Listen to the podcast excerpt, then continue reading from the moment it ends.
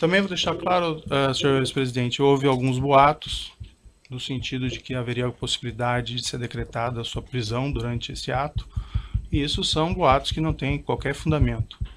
Imagino que seus advogados já tenham lhe alertado que não haveria essa possibilidade, mas para deixar o senhor absolutamente tranquilo, eu lhe asseguro de pronto e expressamente que isso não vai acontecer. O senhor mas vai eu... ser exclusivamente ouvido nesse processo. Mas eu tinha consciência disso.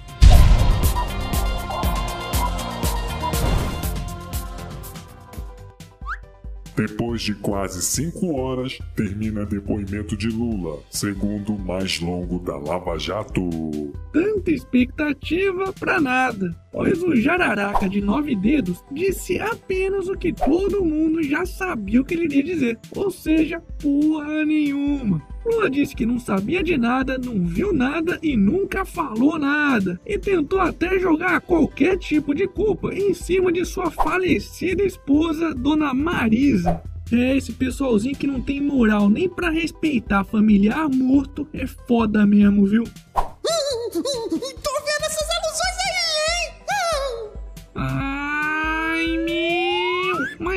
existem provas contra o nosso presidente inocente, seus golpistas!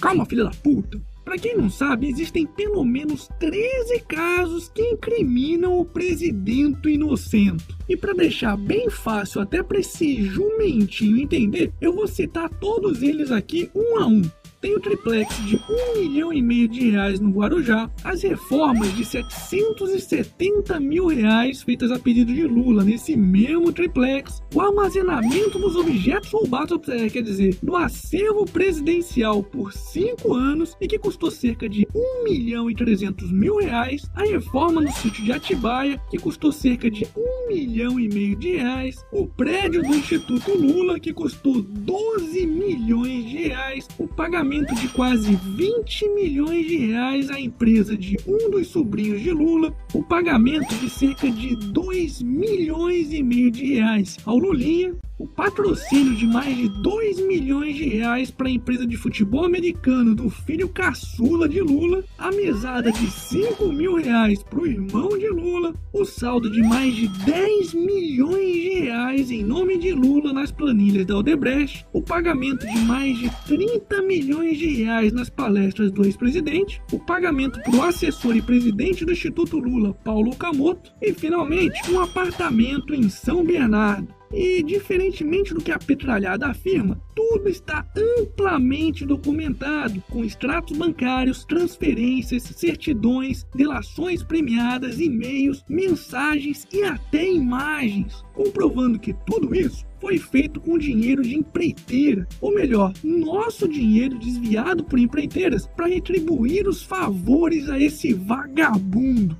Enfim, Lula pode até não ter ido hoje para cadeia, mas isso é apenas uma questão de tempo. Hashtag Lula na cadeia. Momento. E aí, já comprou seu otarinho? Então faça que nem a Ana Paula, que me mandou uma foto do otarinho hoje ao lado do Super Moro e do Lula Ladrão assistindo ao depoimento do Molusco na TV. O quê? Ainda não comprou o seu? Então corre lá na lojinha. Eu vou deixar o link aqui na descrição do vídeo.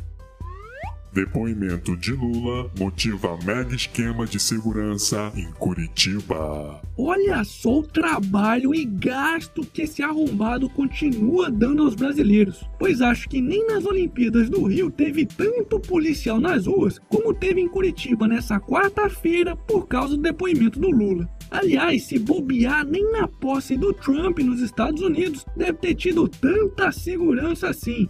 Chupa FBI! Enquanto isso, os otários dos brasileiros continuam sem segurança e vivendo em um dos países mais violentos do mundo. Hashtag somos todos otários.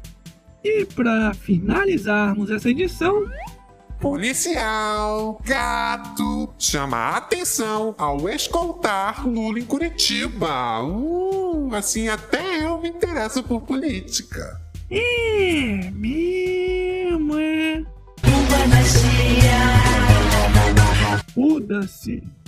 E esse foi mais um Otário News com as principais notícias do dia. E aí, curtiu? Então já sabe, né? Se inscreve nessa bagaça e regaceira nesse like. Ah, e não se esquece de conferir dos otarinhos e otarinhas na loja do canal do Otário. Eu vou deixar o link aqui na descrição do vídeo. E amanhã, quem sabe, tem mais.